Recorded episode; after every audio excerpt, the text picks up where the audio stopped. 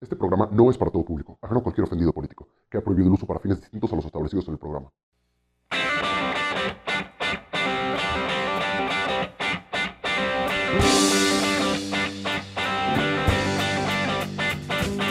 Pues así es, gente bonita, gente chula, gente preciosa que nos escucha. Están en una nueva emisión de En Hora Libre. Soy su servidor, Diego Alvarado.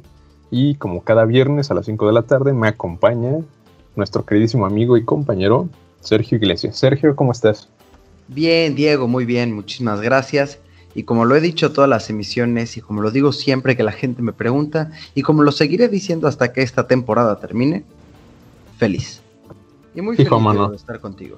No sabía que teníamos temporadas, pero te tomaré la palabra. momento, la primera temporada. Pues sí, amigo, y pues queremos iniciar con nuestros anuncios parroquiales, ¿no? Así, claro. Hay mucho de qué hablar esta semana. Eh, se, se han desatado varias noticias bastante calientes, ¿no? Como, como un estudiante de secundaria o de prepa. Como un buen estudiante, adolescente, medio pubertón, que anda con la hormona alborotada, dirían, ¿no? Así es, o, o mucha gente, mucha bandita de la que nos acompaña el día de hoy aquí, ¿no? En cuarentena. No, y fíjate que ese ha sido un problema, Diego, porque la gente está asustada, los jóvenes están alarmados porque todo el mundo piensa que tiene coronavirus. Más o menos como a las 3 de la mañana piensan que tienen coronavirus, porque uno de los síntomas es la calentura. Y esta gente pues anda anda con calenturas a veces. ¿Cómo te explico esto, Diego? Eh, con calenturas y con calambres, ¿no? Calambres medio calambres. raros. Y por eso, gente bonita, no se toque la cara, no se toque los ojos, cuídese, lávese las manos. Pues sí, amigo, no, no se toquen de más la cara, amigos. eh, les puede hacer daño. Y, pues dicho esto, pues procedemos a invitarlos, ¿no? A una iniciativa de nuestros jóvenes mexicanos. Que, de unos pues, como genios, bien- ¿eh? Sí, como bien sabemos, los jóvenes son el futuro de México. Bien lo decía el expresidente Peña. Ahí hay talento, solo falta apoyarlo. Totalmente, no podría estar más de acuerdo. Y fíjate, Diego, que esto no se le ocurrió ni a Einstein, ni a Tesla, ni a ninguna otra persona de estas que admiramos. Bueno, a los suecos sí, pero a nadie más. ¿Sabes de qué se trata? Porque los suecos y los mexicanos somos muy parecidos. Eso, es- Ah, sí. eso sí, siempre. Sí, a mí también me confunde. Luego me dicen, oye, tú eres medio sueco. Eh, bueno, sí, un poco, un poco. Los, los ojos verdes los tengo atrás de los cafés. Bueno, son pupilentes para pasar ahí camuflaje. Pues sí, no, no queremos deslumbrar a, nuestro, a nuestros amigos y compañeros. Oye, pero ¿cuál es esta iniciativa? Pues amigo, te cuento, eh, una iniciativa iniciada por jóvenes mexicanos, muy ingeniosos, muy inteligentes, claramente. Pues la fiesta del COVID, ¿no? Para la inmunización del rebaño, le dirían por ahí. En Las Águilas, el 23 de mayo, amigo. ¿Las águilas donde se hacían las fiestas masivas? Eh, ahí mismo donde hay alcohol de rico, a- a alcohol del bueno. Alcohol Vaya. del bueno. Por la módica cantidad de 1.500 pesos. Pues para que ya el 70% de la población pues se enferme y ya sea lo que llaman pandemia, ¿no? Eso venía en el flyer. Así es, amigo, y para que... Ah, y también contamos con la participación especial del DJ de Apoteca, ¿no? Sí, eh, también escuché que había ya 100 personas confirmadas y 25 ya tienen COVID. Entonces, para que la pienses, ¿no? Para que vayas. Entre, entre contagiados y gente que es asintomática, ¿no? También. Bueno, ¿qué más puedes pedir? No, es- tiene de todo, la verdad queremos felicitar mucho a estos jóvenes emprendedores, muy capaces y, e ingeniosos, ¿no, amigo? Pues la verdad es que no. Gente que nos está escuchando, no caigan en este tipo de provocaciones, no vayan a, a esta fiesta, por favor. Y pues quédense en casita, ¿no? Porque si quedaban dudas, pues sí, todo esto fue sarcasmo, amigos. Eh, no les queremos arruinar eh, la emoción que seguramente ya, tien- ya tenían. Pero pues sí, hagan caso a los expertos, no hagan este tipo de tonterías y tomen sus respectivas medidas, ¿no? Porque son tiempos extraordinarios y peligrosos. Así es. Y ya entrando en materia, Diego, el tema que vamos a tratar hoy es más importante que la inmunización de rebaño. Tiene que ver con un tema que ha sido muy sonado los últimos días, y es justamente la inclusión de las Fuerzas Armadas en las estrategias de seguridad pública. El decretito, ¿no? Del 11 de mayo. Así es. El decreto ya tiene algunos meses, eh, más allá todavía del 11 de mayo, pero lo que todo el mundo creí, tú bien lo mencionaste el 11 de mayo, fue el anuncio. Un anuncio en donde las Fuerzas Armadas se, se indicaba cuál era su función. Y a través del diario oficial de la Federación fue donde se hizo este anuncio, en donde, pues a grandes rasgos, y al rato lo vamos a llevar más a fondo, decía que en lo que llegaran las Fuerzas Armadas a estar capacitadas, perdón, la Guardia Nacional a estar capacitada, pues la Fuerza Armada iba a hacer las funciones de seguridad pública. Pero si usted ha vivido en una cueva los últimos año y medio y no sabe qué es la Guardia Nacional, pues aquí le platicamos.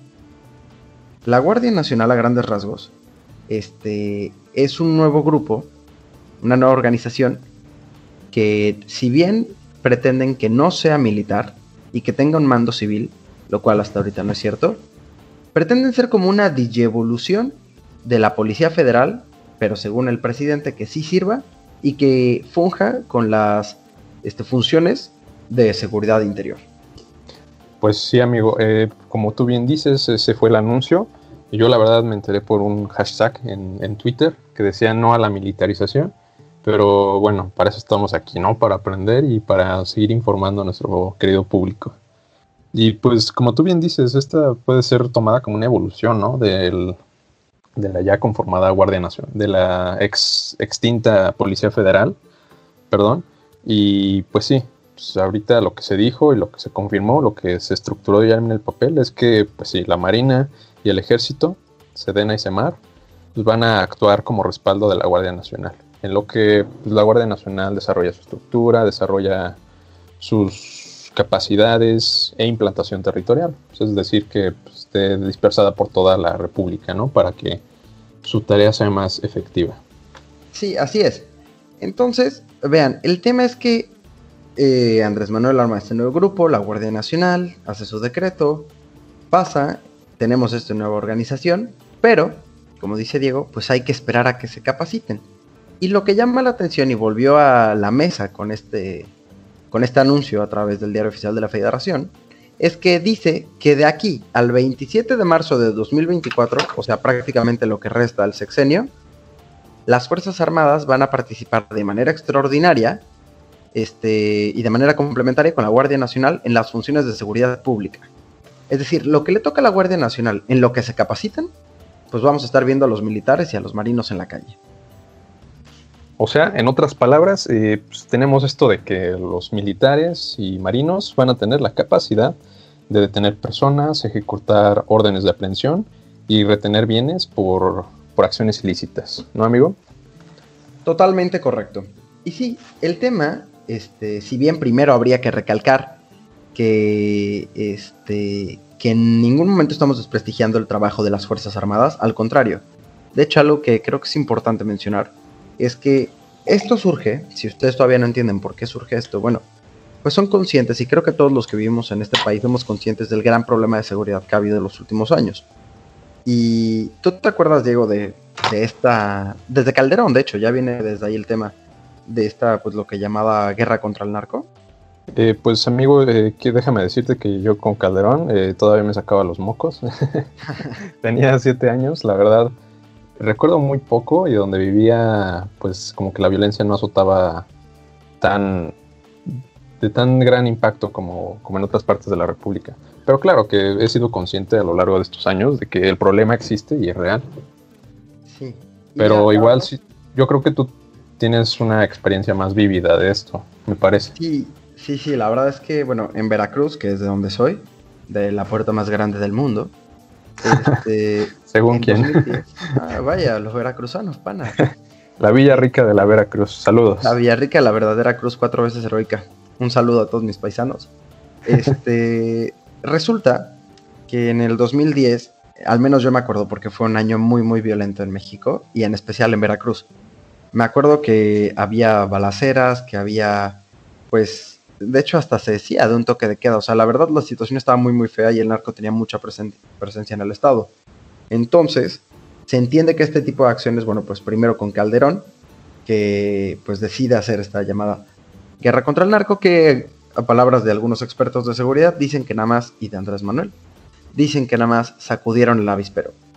Y bien, si podemos diferir o no de esta afirmación, creemos que en primer lugar sí era necesario que se tomara una acción porque estábamos viendo cómo se estaban enfrentando con los narcotraficantes que estaban no nada más asesinando a la gente, sino que cobraban derecho de piso, extorsionaban, secuestraban. En verdad estaba de terror el asunto. Y yo recuerdo que a mí me daba mucha calma, a mis amigos, a mis familiares, a los conocidos que tenía, nos daba mucha calma ver la presencia de la Marina en las calles, ver la presencia de la Marina en la ciudad, porque sabíamos que era gente que estaba muy entrenada para este tipo de situaciones y que nos daba mucha tranquilidad. Pues sí, amigo. Curioso, Diego. Dato ah, curioso. Platícanos, platícanos, por favor. Es que, fíjate, hablando de esto de que nos daba seguridad, es algo más generalizado, de hecho. ¿Sabías que en México las dos instituciones a las que más confianza le tienen los mexicanos son, en primer lugar, a la Secretaría de Marina y en segundo, al Ejército? Pues, ¿Sabes? Te, te imaginas, güey. ¿A quiénes son a los últimos que la gente le tiene confianza? Es decir, a los que menos confianza le tienen. Eh, no estoy seguro, pero seguramente me lo imagino. A ver, échamelo. Así es, usted, familia bonita que está pensando en casa, la respuesta era a los políticos. La gente en este país confía lo ah. menos posible en los políticos y lo más en las Fuerzas Armadas. Y precisamente a eso iba, Sergio, que este, este tipo de confianza que se le deposita a las Fuerzas Armadas y a la Marina, pues es, habla mucho, ¿no? De su capacidad para enfrentar estos retos y pues en gran medida, pues justifica en mayor o menor medida que, que se haya tomado la decisión de que las Fuerzas Armadas sean las que se encarguen de la seguridad pública.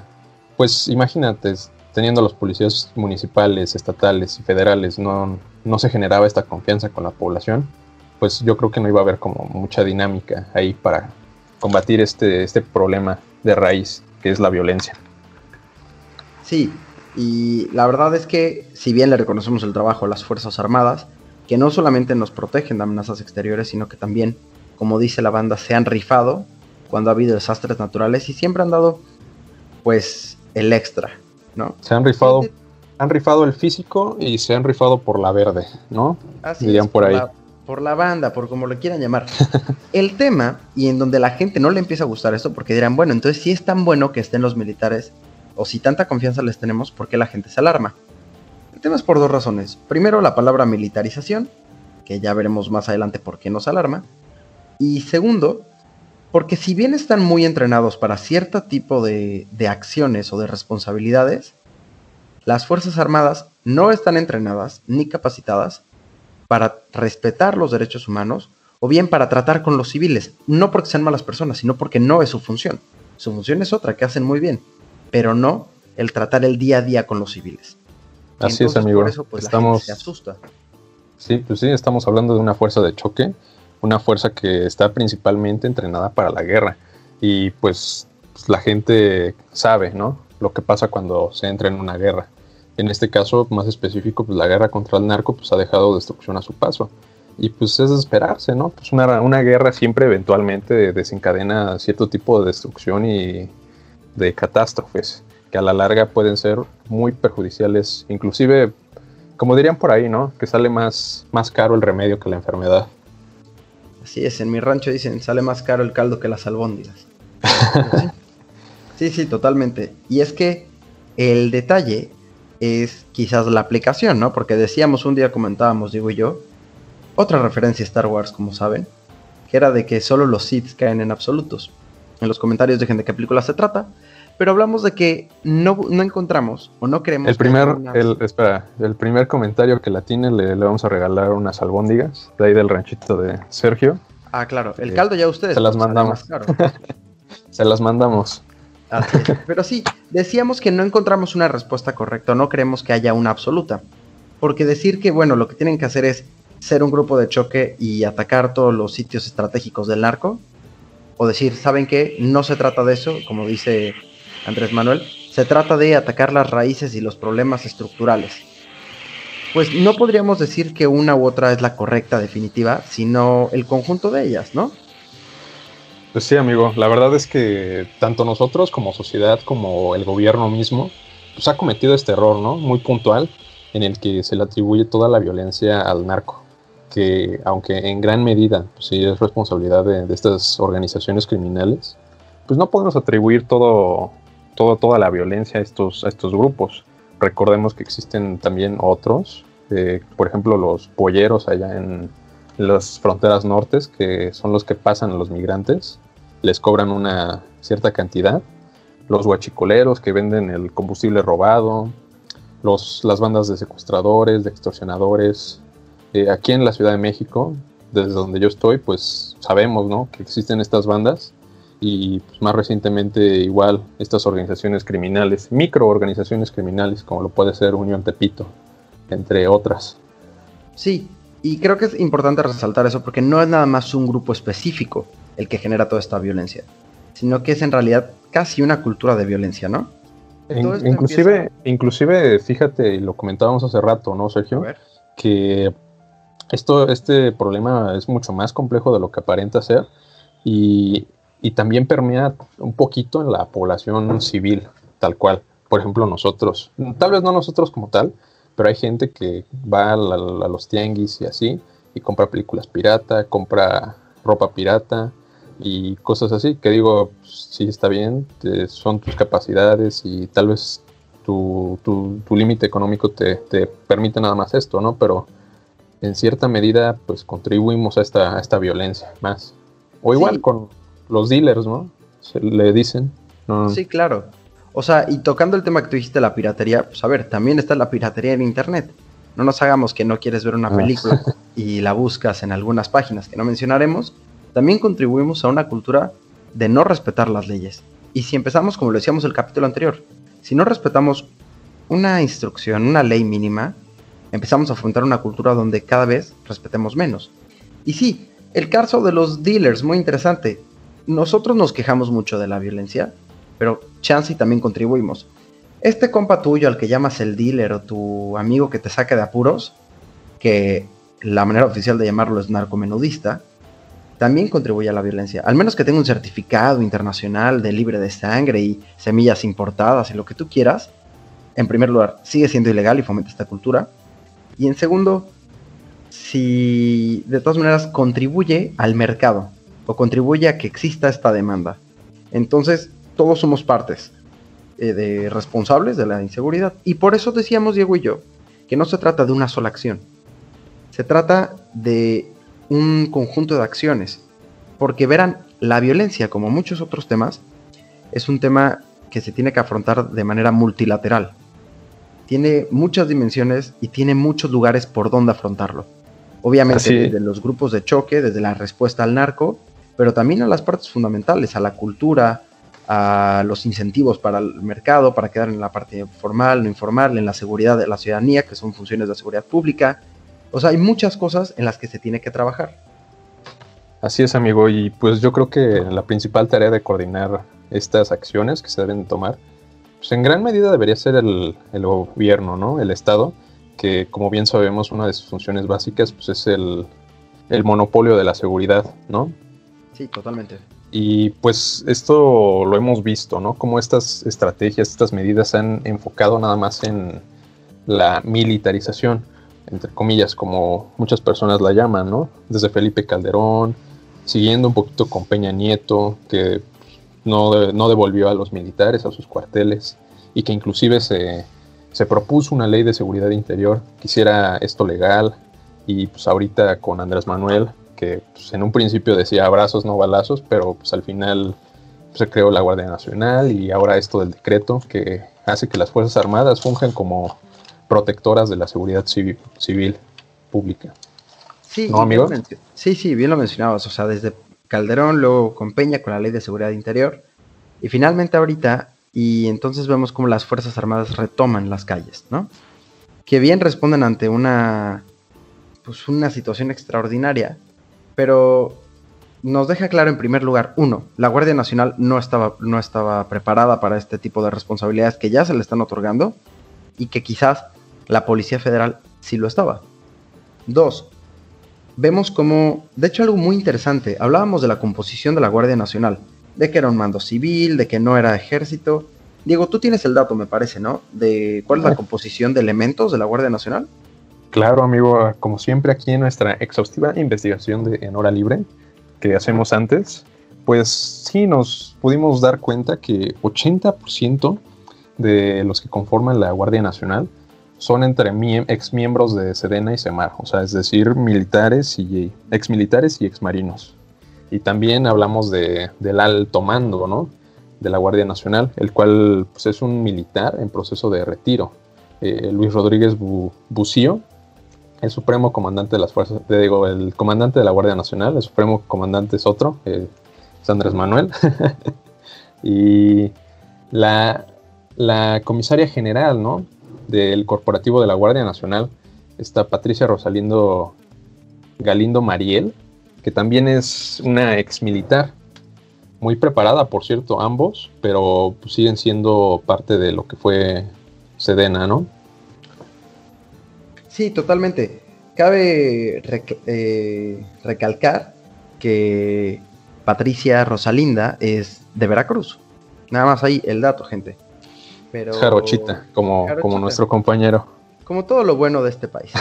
ah, no se crea, gente, también de todos lados. Pero sí, el tema de la militarización es preocupante. Porque, como bien lo dijo Diego, a ver, vemos que gran parte está conformada por las Fuerzas Armadas, por parte de lo que era la Policía Federal y que además el mando pues termina no siendo civil. Entonces, si eso no, no es pues correcto, no es de acuerdo a lo que se había dicho, te deja pensando qué más no lo va a hacer. Eh, de acuerdo, este, estos este, artículos transitorios, que son donde se establece eh, cuánto tiempo van a estar operando las Fuerzas Armadas, que es lo que les decíamos que hasta el 27 de marzo, nos dejan pensando, bueno, en primer lugar, todo el sexenio vamos a ver las Fuerzas Armadas, ¿no? diciendo pues bueno que están abogando por este, la seguridad. Y segundo, pues nos causa mucha controversia, ¿no? Porque te acuerdas, Diego, la campaña de Andrés Manuel que decía que iba a regresar a los militares a los cuarteles y que le decía no a la militarización.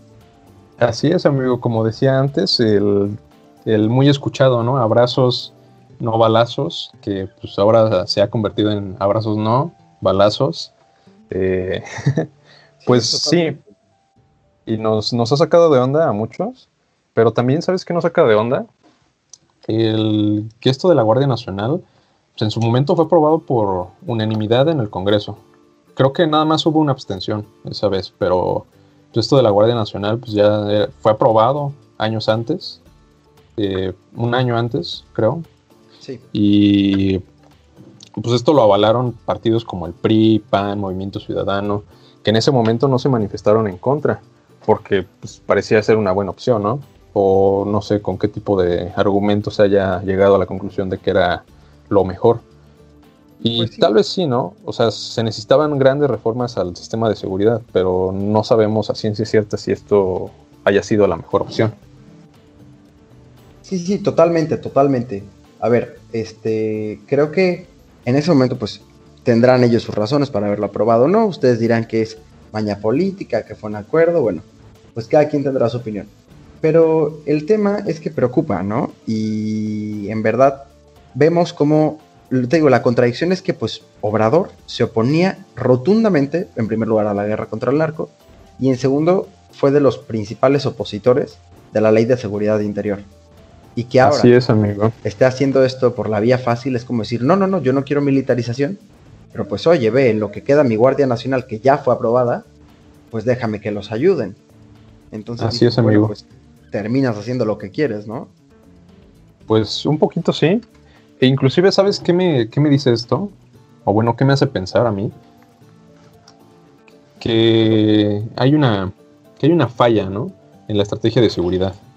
En todo esto que se venía diciendo desde la campaña presidencial, de la ley de amnistía, de acabar con la pobreza, acabar con la corrupción, pues es decir, las raíces, ¿no? Las raíces de lo que es la violencia.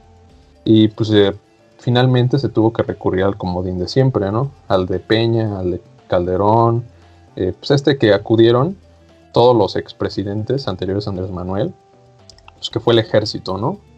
Y pues nada más se normaliza lo que ya existía, el establecimiento de los militares en las calles, eh, haciendo, haciendo de policía civil y fungiendo de, tareas que no, no les no están capacitados tal cual. Sí, de acuerdo. Nuevamente, no es que sean malas personas para nada, es que no son sus funciones. Y creo que nos deja algo muy importante que ver. En primer lugar, sí hay una estrategia de seguridad, pero quizás no está bien del todo y, probablemente hay que corregir muchas cosas, ¿no? Y en segundo lugar, este, como tú lo dijiste, no se trata de, de que sea una sola respuesta. A ver, sí hay muchas cosas que se tienen que checar. Y yo comparto contigo de que no se trata de una sola solución. Estoy muy, muy de acuerdo. A ver, algo que sí le reconozco a Andrés Manuel es que dijo que se tienen que atacar las raíces estructurales del problema. Sí, claro, totalmente, totalmente, totalmente. Yo creo que tanto tú como yo estamos de acuerdo en que se tienen que atacar estas raíces porque, como bien decíamos, es un problema mucho más complejo y si lo vemos como un árbol, ¿no? Pues estos árboles, los árboles que todos conocemos, tienen raíces y pues, cortando una ramita de un, de un árbol, pues no lo vas a tirar. Tienes que cortar de tajo la raíz, ¿no, amigo? Sí, muy buena metáfora. Me gustó bastante. Gracias, gracias.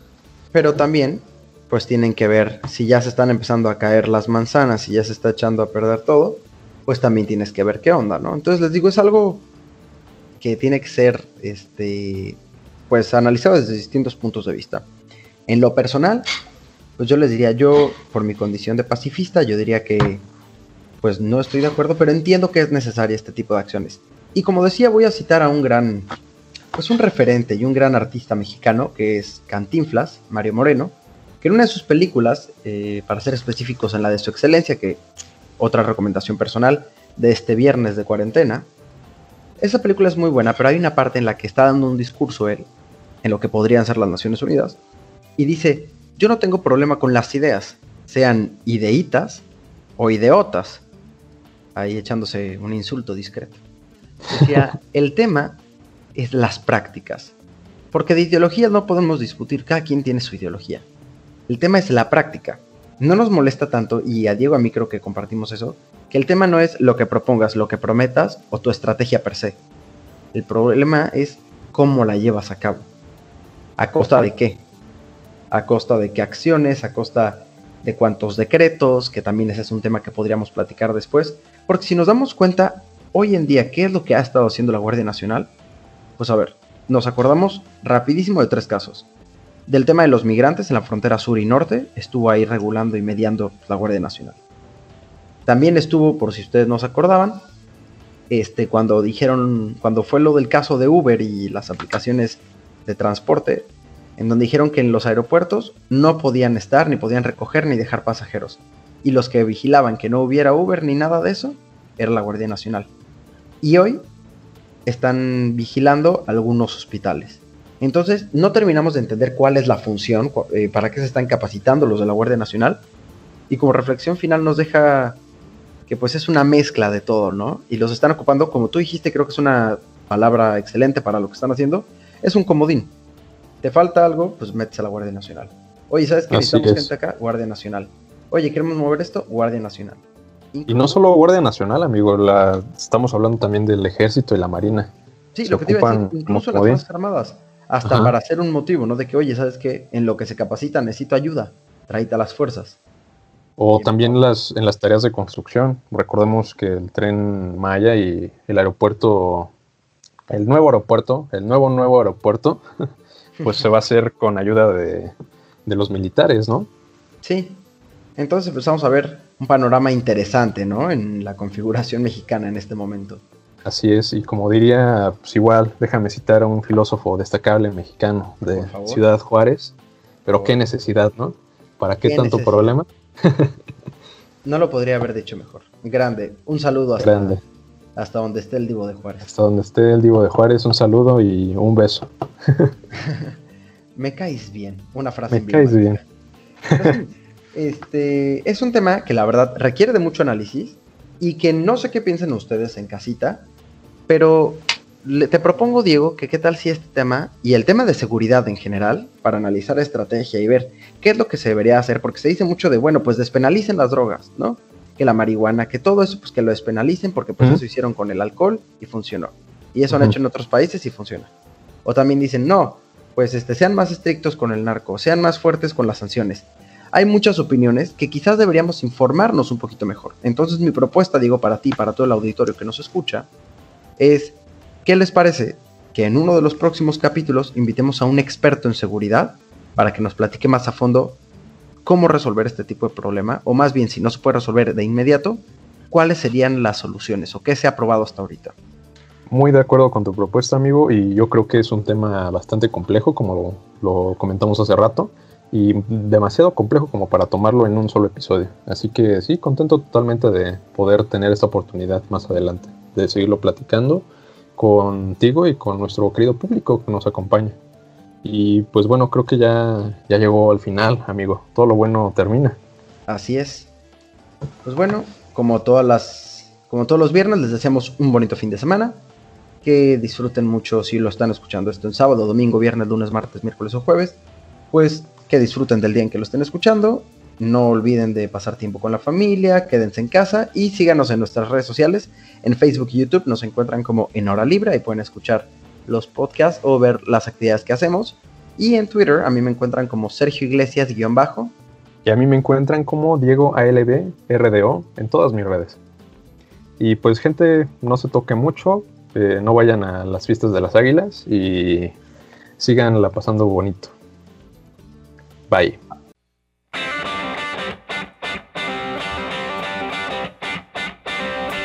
Esto fue En Hora Libre con Sergio Iglesias y Diego Alvarado.